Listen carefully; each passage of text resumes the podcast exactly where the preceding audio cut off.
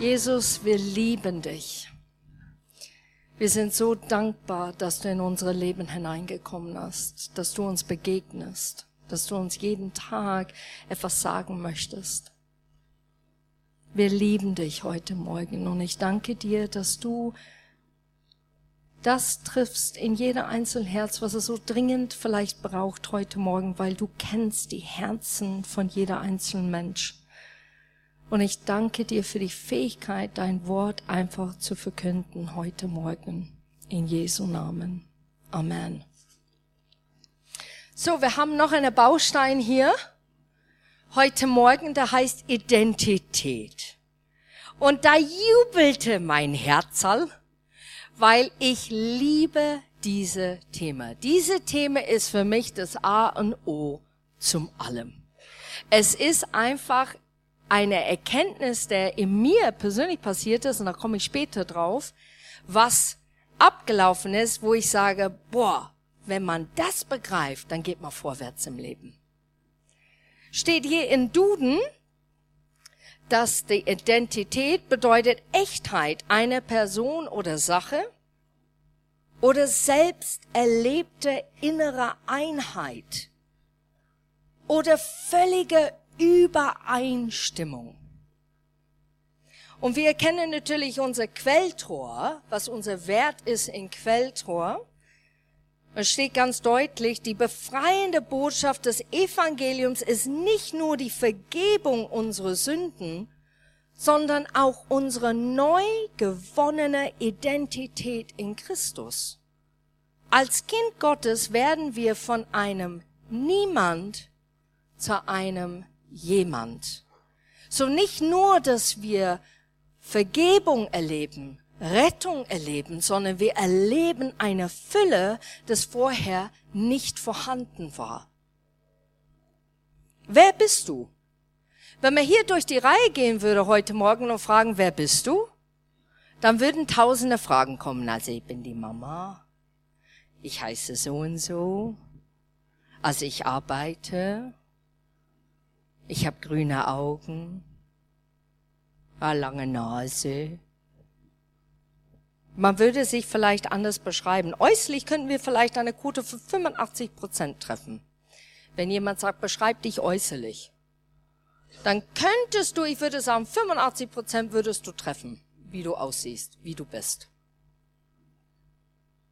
Aber wenn jemand fragt, wie bist du innerlich, was läuft in dir innerlich ab. Wie bist du wirklich? Was schweißt dich? Was macht dich aus? Was ist so besonders an deinem Wesen? Da fangen wir an, lustigerweise zu stottern. Ja, ich hoffe, ich bin ein guter Mensch. Ich hoffe, ich habe ein paar Dinge, die vielleicht andere glücklich machen. Und wir fangen an, immer so ein bisschen zweifelhaft zu reden, weil wir wollen nicht hochmütig rüberkommen oder arrogant. Weil Selbstbewusstsein manchmal wird gewechselt mit Arroganz. Ne? Aber eigentlich, das Lustige ist, wenn jemand unsicher ist, da sieht man meistens oder denkt man, boah, der Mensch ist arrogant. Das finde ich lustig.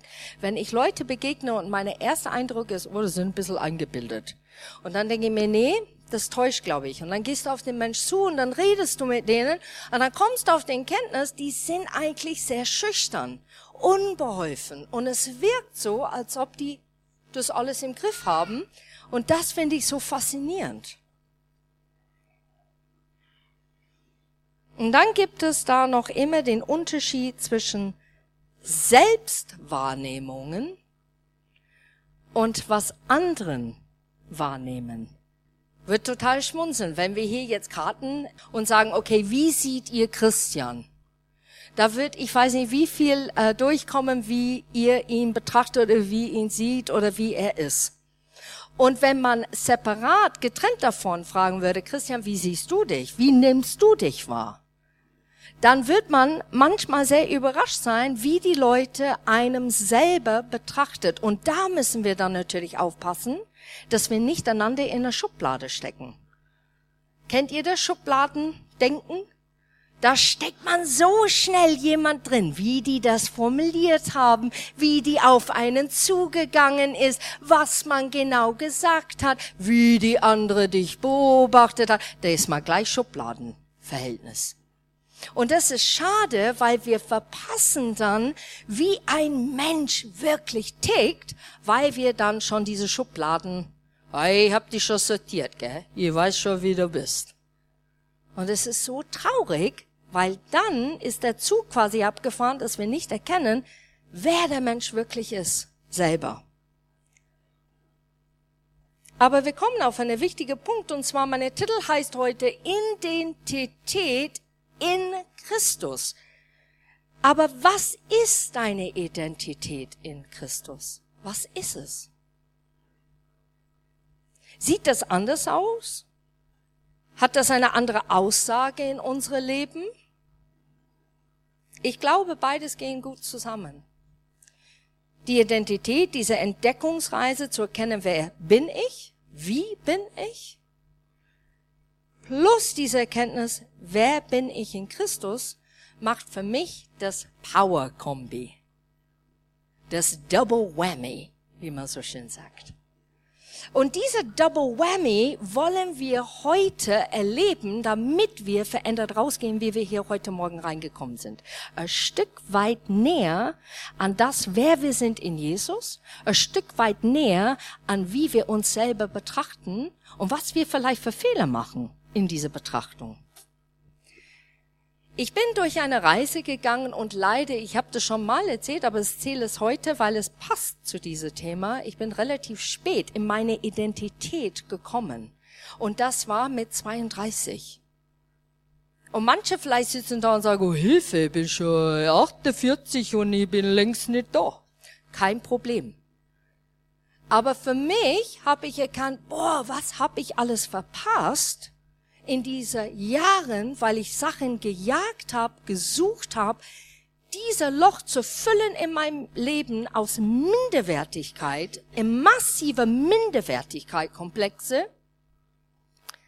Und was ich eigentlich alles schon mit 32 dann plötzlich kapiert habe, habe ich gedacht, boah, wie befreiend. Hätte ich das früher gewusst, wäre das so schön. Und deshalb, Jugend, liebe Jugendliche, ne, es nervt euch, ne, aber ich rede so oft über Identität. Aber weil es mir so wichtig ist, komme in dir selber an. Erkenne, wer du bist. Und das bedeutet nicht, dass die Schwächen und die Fehler, das man hat, dass die weg sind. Und ich habe, jemand hat mir ein Buch gegeben und leider musste ich es schnell zurückgeben. So, ich habe schnell gelesen und habe es nicht aufgeschrieben. Aber der, der englische ähm, Titel hieß Not Being Swayed by Praise or Criticism. Not being swayed by praise or criticism. Nicht eingenommen zu werden von Lob oder Kritik. Nicht zu schwanken, wie jemand auf dich zukommt. Das Buch war so klein, ich glaube, das war 90 Seiten. Mehr gab's nicht. Aber es hat so viel ausgesagt, wo ich habe gedacht, boah, Hammer. Und ich habe gemerkt, wie abhängig ich bin von Lob von anderen. Aber wie viel mehr ich abhängig war von Kritik von anderen. Jemand könnte auf mich zukommen heute, zum Beispiel, ich gebe äh, Beispiel, jemand kommt und sagt, boah, Kerstin Predigt, super heute, hat mich echt getroffen.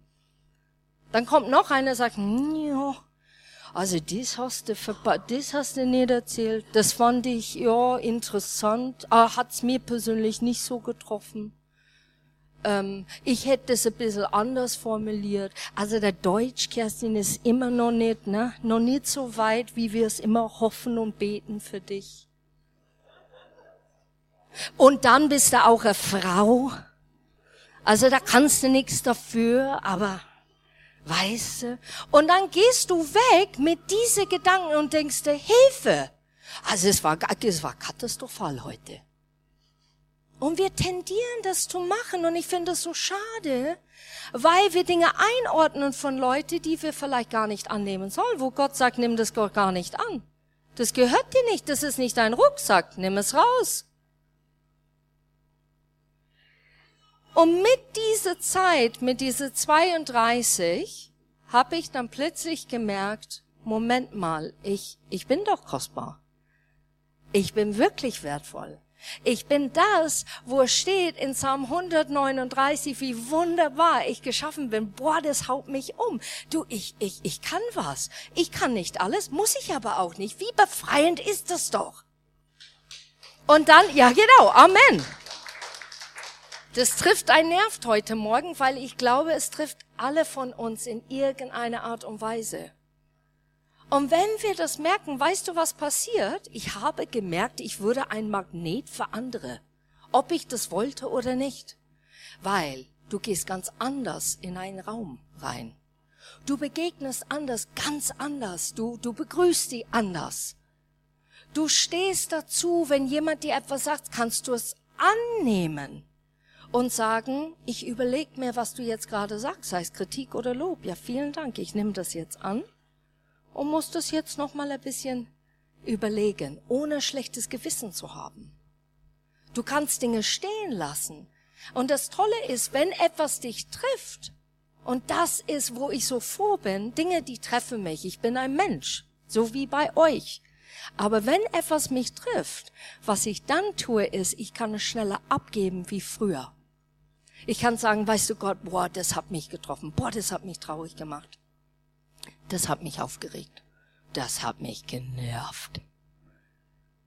Aber weißt du Gott, ich leg's jetzt bei dir, weil irgendwann einmal ist, es trifft irgendwas in mir und ich weiß nicht jetzt gerade was, kann es nicht auseinandersetzen, ich leg's jetzt bei dir.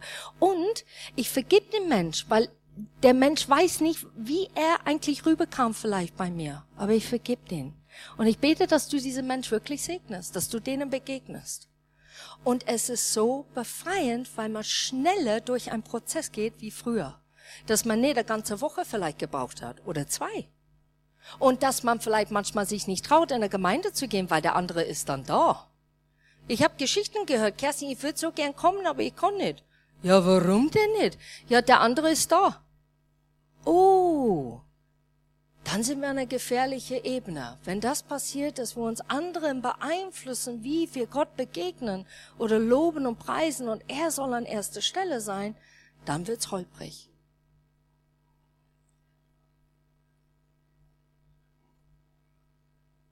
Kannst du sagen, ich kenne mich selber und mag mich sogar?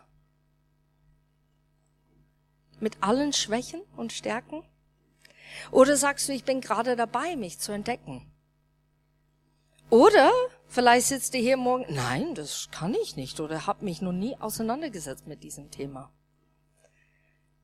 Ich habe heute Morgen gebetet, dass du entdeckst, dass diese Reise zur eigenen Identität dir keine Angst macht oder machen muss, sondern du erkennst, welche Freiheit es dir eigentlich schenkt. Wie war Jesus drauf? Das ist der höchste Vorbild, oder nicht? Ich liebe es. Die Pharisäer, wie die auf ihn kommen. Also Jesus. Ich könnte es mir so vorstellen, dass das so aufgelaufen ist und Jesus stand nur da, jetzt kommen die schon wieder. Und dann stellen die eine Frage und das Goldige ist, Jesus hat manchmal die Fragen gar nicht beantwortet, sondern er hat das Herz beantwortet weil er so in sich geruht hat. Er wusste, wer er war. Er war Gottes Sohn. Er wusste, dass er geliebt war, dass er angenommen war. Er hat ein Ziel, ein Auftrag im Leben. Er ruhte so in sich. Das ist der höchste Vorbild für unsere Leben, Jesus Christus. Und deshalb bin ich so begeistert, wenn ich das lese, wie er so barmherzig ist, wie geduldig er ist, wie liebevoll er ist, aber trotzdem ganz klar und deutlich. Ganz direkt. Lukas 10, Vers 27. Christian hat das letzten Sonntag, ich musste schmunzeln, ich habe gesagt, oh, da hat den Bibelvers genommen, das ich nehmen wollte. Das ist immer so goldig, wenn wir das machen, wir zwei. Aber er hat es mir eine andere Aussage gemacht. So, ich nehme die andere Aussage heute Morgen. Ihr kriegt die Aussage B. Ne? Du sollst den Herrn, deinen Gott, lieben von ganzem Herzen, mit ganzer Hingabe, mit aller deiner Kraft und mit deinem ganzen Verstand und auch deine Mitmenschen sollst du so lieben wie dich selbst. Und da ist die Aussage. Sollst du so lieben wie dich selbst. Kennt ihr Menschen, die verbittert sind? Die tragen mit sich 30 Jahre eine Begebenheit, der passiert ist und können es nicht loslassen. Und du erkennst es sogar in ihr Gesichtsausdruck. Du kennst es in ihrer Verhalten, wie die zynisch sind oder Dinge verpönen.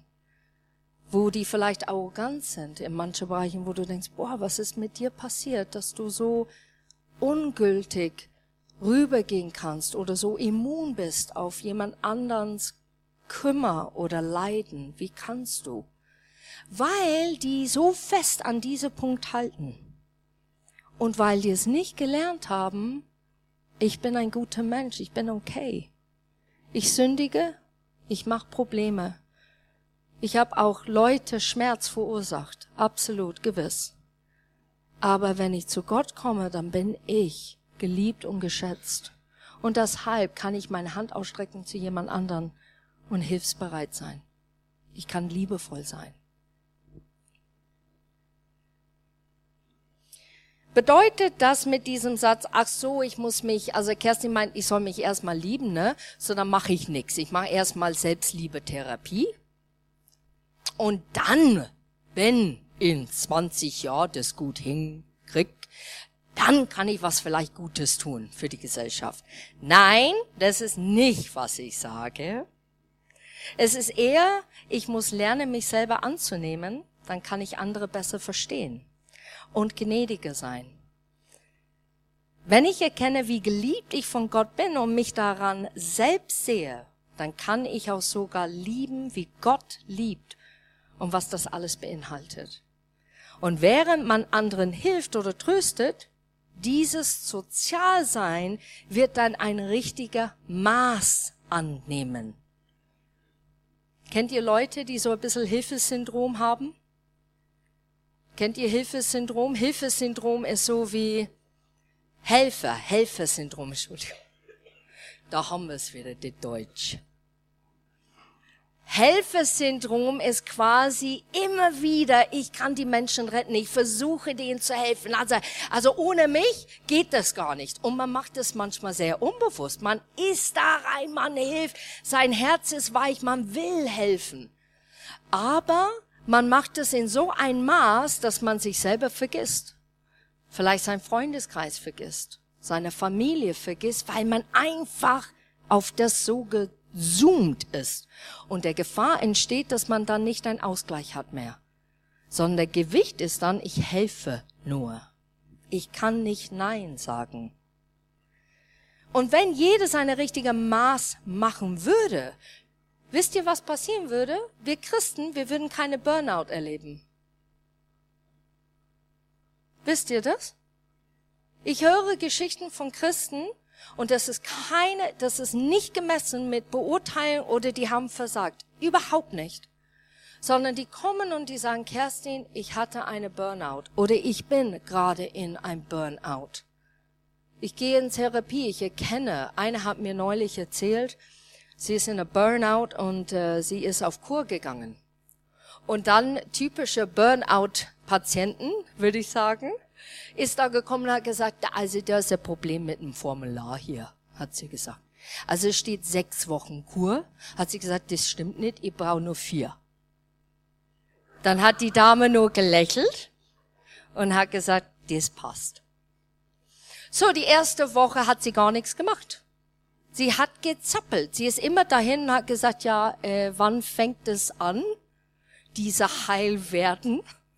Wann, wann ist es soweit? Frau wieder gelächelt. Das wird schon.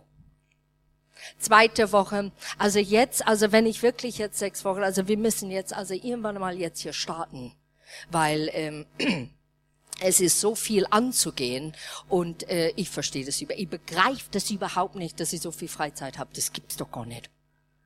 Frau lächelt. Sie werden es begreifen. Ende der zweiten Woche hat sie es geschnallt.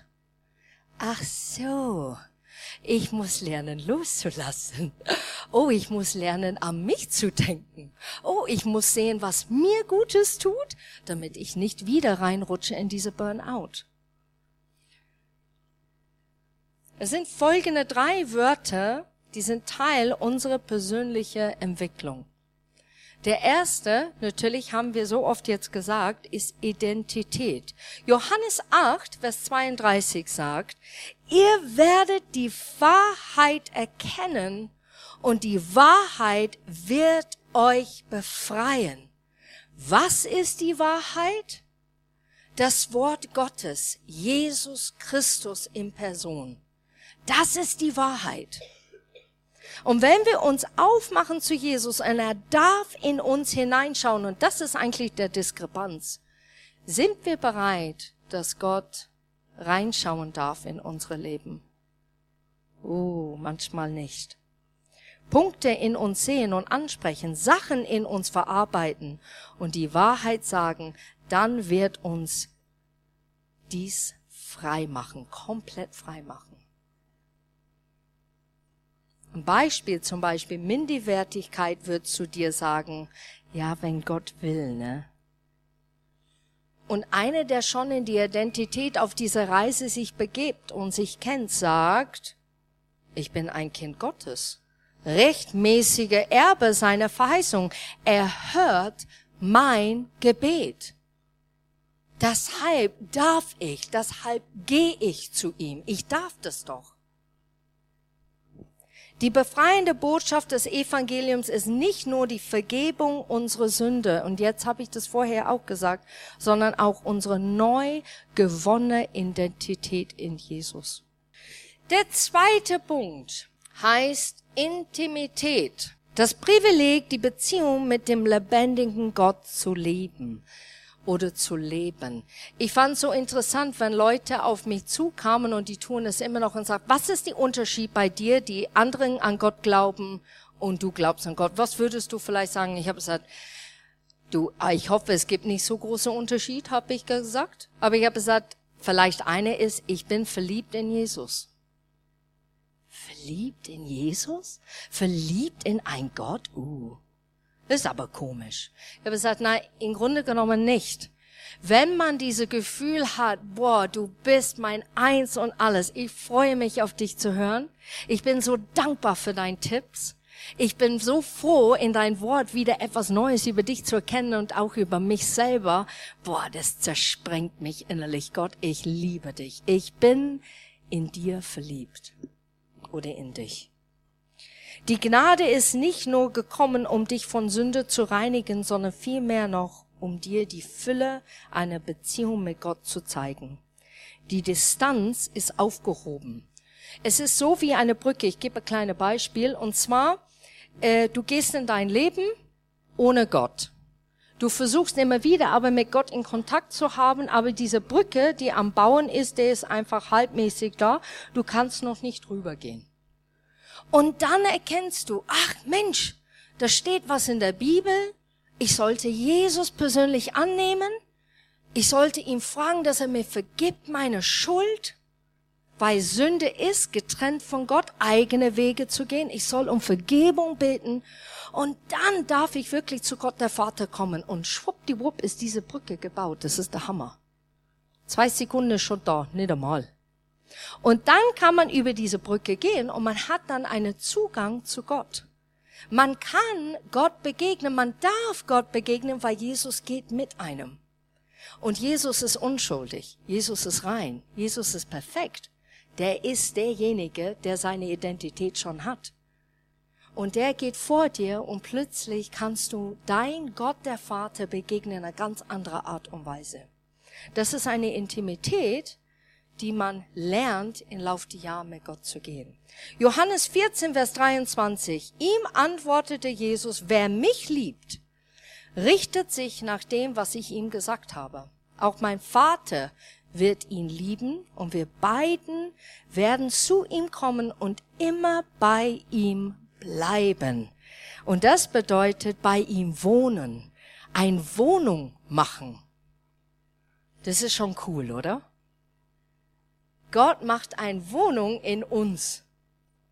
Also wenn du Parkett möchtest, ist kein Problem.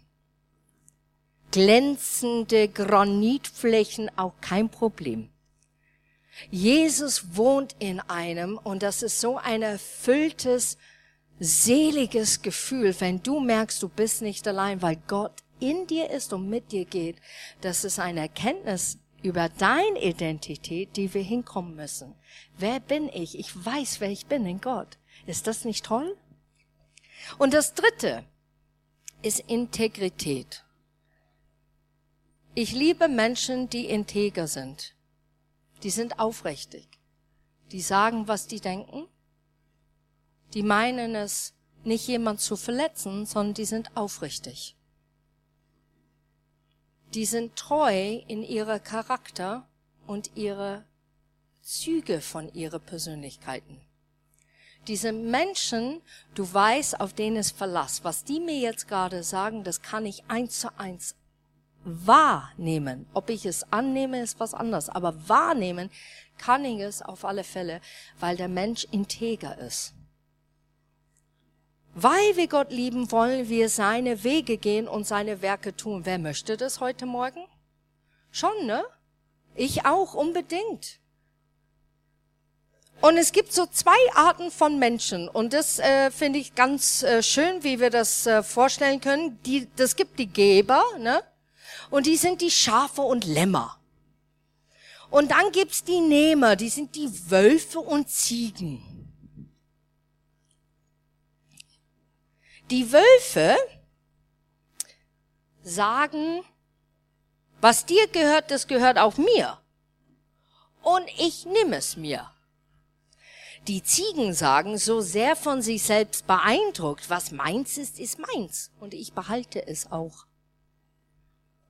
Die Schafe, alles, was ich habe, ist mir gegeben und anvertraut. Und sie wollen gute Verwalter sein und verantwortungsvolle Geber sein.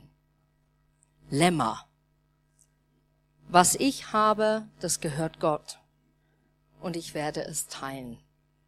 Und wisst ihr was? Manchmal sind wir Wölfe.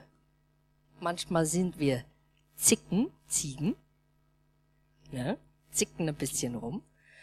Aber ich hoffe, wir entwickeln uns dahin, dass wir wirklich Lämmer sind und dass wir wirklich den Punkt erreichen, was wir sagen, Mai, was ist es auf dieser Erde? Um was geht es wirklich?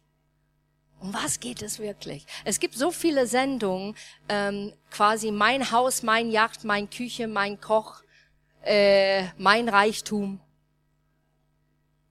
mein Häuslein, mein Villa, mein Häuser. Es gibt so viele davon und wir schauen es lieben gern an, wie die anderen leben. Also ich find's faszinierend. Ne? Ähm, was die machen, was die ausgeben, dann denke ich mir, oh ja, diese, aber man muss aufpassen. Weil wenn man zu sehr auf jemand anderes Leben schaut, dann wird man plötzlich neidisch. Ja, ich kann das nicht leisten. Ja, schön für dich. Vierte Urlaub dieses Jahr? Hm. Ihr war nicht einmal eine Woche. Und dann fängst du an, Leute knausrig zu werden und auch knausrig in deiner Großzügigkeit oder in deiner Gebenfreudigkeit, weil du sagst, das gönne ich jetzt denen nicht mehr. Weil wir fangen an dann zu vergleichen, statt eigentlich in unserer Identität zu bleiben. Zu erkennen, wer wir sind und wie wir sind. Dies alles führt zum Erwachsenwerden unserer Identität in Christus, wenn wir erkennen, ich will ein Schaf, ein Lämmlein sein. Und zwar, jetzt komme ich auf eine größere Bild. Stell dir das mal vor, heute Morgen, ihr kommt in eure Identität und sagt, boah, super, jetzt habe ich erkannt, wer ich bin. Gott, wir arbeiten noch an die Schwächen, an die harte Kanten, ist alles super. Aber ich weiß, wer ich bin und das ist das Tolle. Und weißt du, was das Sache ist, Gott? Du liebst mich und ich lerne mich jetzt gerade noch zu mögen. Bin auf die Reise. Irgendwann einmal will ich hinkommen, dass ich mich selber liebe. Das ist das Schöne. Jetzt stell dir es mal vor, jeder Einzel hier denkt das. Fängt an, diese Woche an das zu arbeiten. Kommt hier rein am Sonntag wieder und dann hast du, und jetzt kommt's, eine Identität in Quelltor. Und die Identität in Quelltor ist ganz, ganz deutlich. Und zwar, nicht mehr machen wir, oh, oh meine Güte, ich hab Pickel, hab mich zu wenig geschminkt, die Ringe sind der arg heute Morgen. Hoffentlich keiner hat's gemerkt, passt mit die grüne Pulli. Lippenstift könnte ein bisschen besser sein. Uh, graue Haar, ja. Hm, nee, geht gar nicht. Hm. Wie kriegt man den Doppelkinn weg, wenn ich so spreche? Vielleicht wird's dann helfen. Und dann wird man so kritisch, ne? Man fängt dann so kritisch. Und so ist man tatsächlich dann auch in die Gemeinde. Aber wenn du, genau wie ich es vorher gesagt habe, diese Identität kennst, boah, ich weiß, wer ich bin, dann schaut man an und sagt, also tolle Augen eigentlich, ne? Freundliches Gesicht, strahlt, begegnet Leute in Liebe, ist gütig und gnädig, ist großzügig mit seiner Zeit vielleicht, in Gebet, Finanzen. Man ist großzügig. Und wisst ihr, was das Tolle ist? Wir machen das dann so zu der Welt und die Leute schauen hinein und sagen, ach Quelltor, das ist so eine tolle Gemeinde. Stell es mal vor, die haben ihre Identität gefunden. Die sind integer, die haben eine Intimität mit Gott, da musst du hin, das musst du erleben. Die kennen sich selber und die kennen ihr Jesus. Warst du schon mal bei Quelltor? Das haut dich um. Und so passiert das in unserem Leben, aber nicht nur hier, sondern auch in der Arbeit. Du kannst dann die Spiegel in der Arbeit dann hochheben und Leute sagen, ja, schau schön aus, Schatz.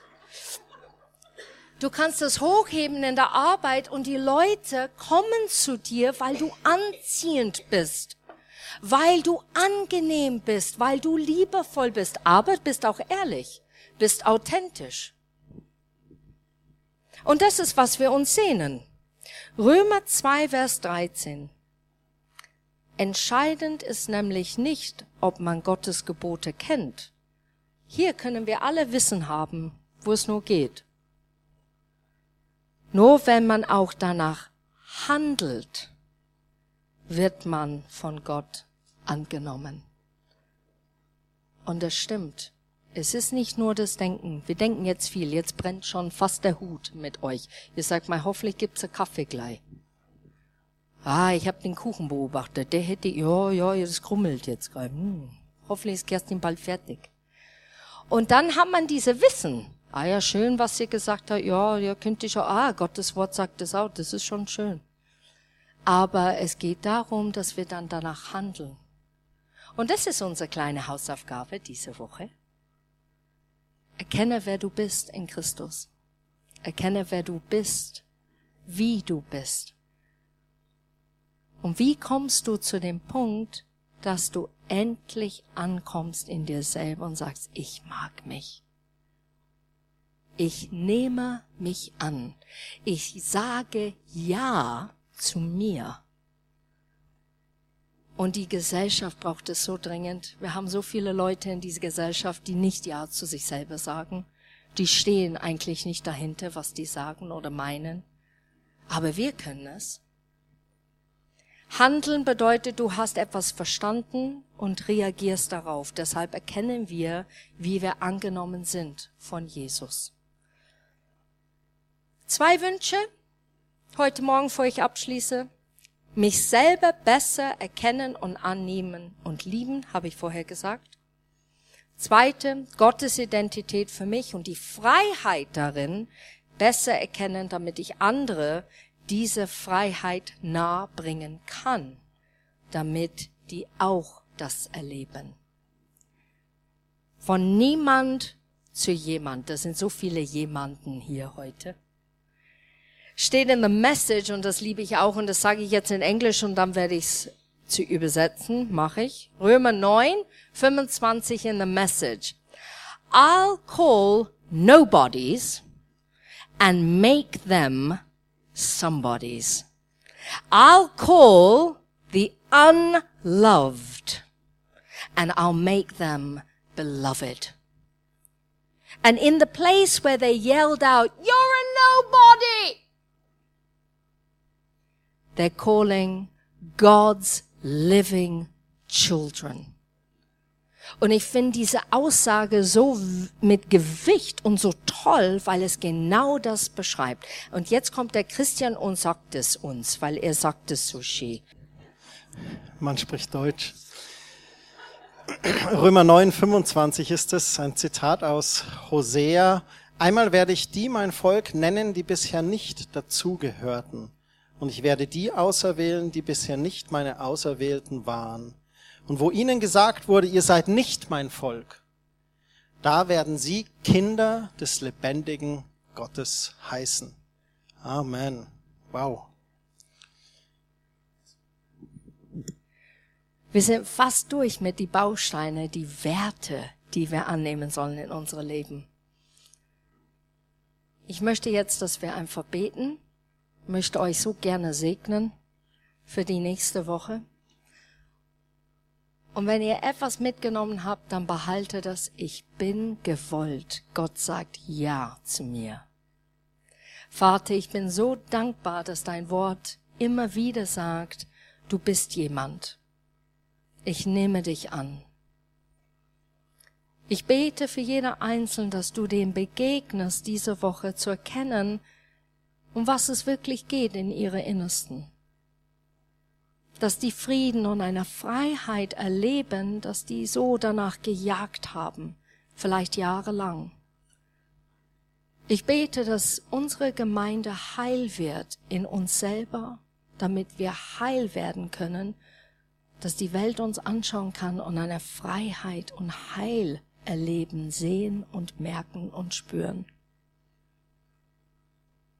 Und dass wir nicht unsere Identität kriegen von das, was andere uns sagen, sondern wir bekommen es direkt von dir. Du sagst Ja zu uns. Und so segne jeder Einzelne diese Woche, behüte denen, beschütze denen, und lass die nicht dein Wort vergessen, weil dein Wort schlägt die Wurzeln in uns und wird Frucht hervorbringen. Gutes Frucht, mehrfache Frucht.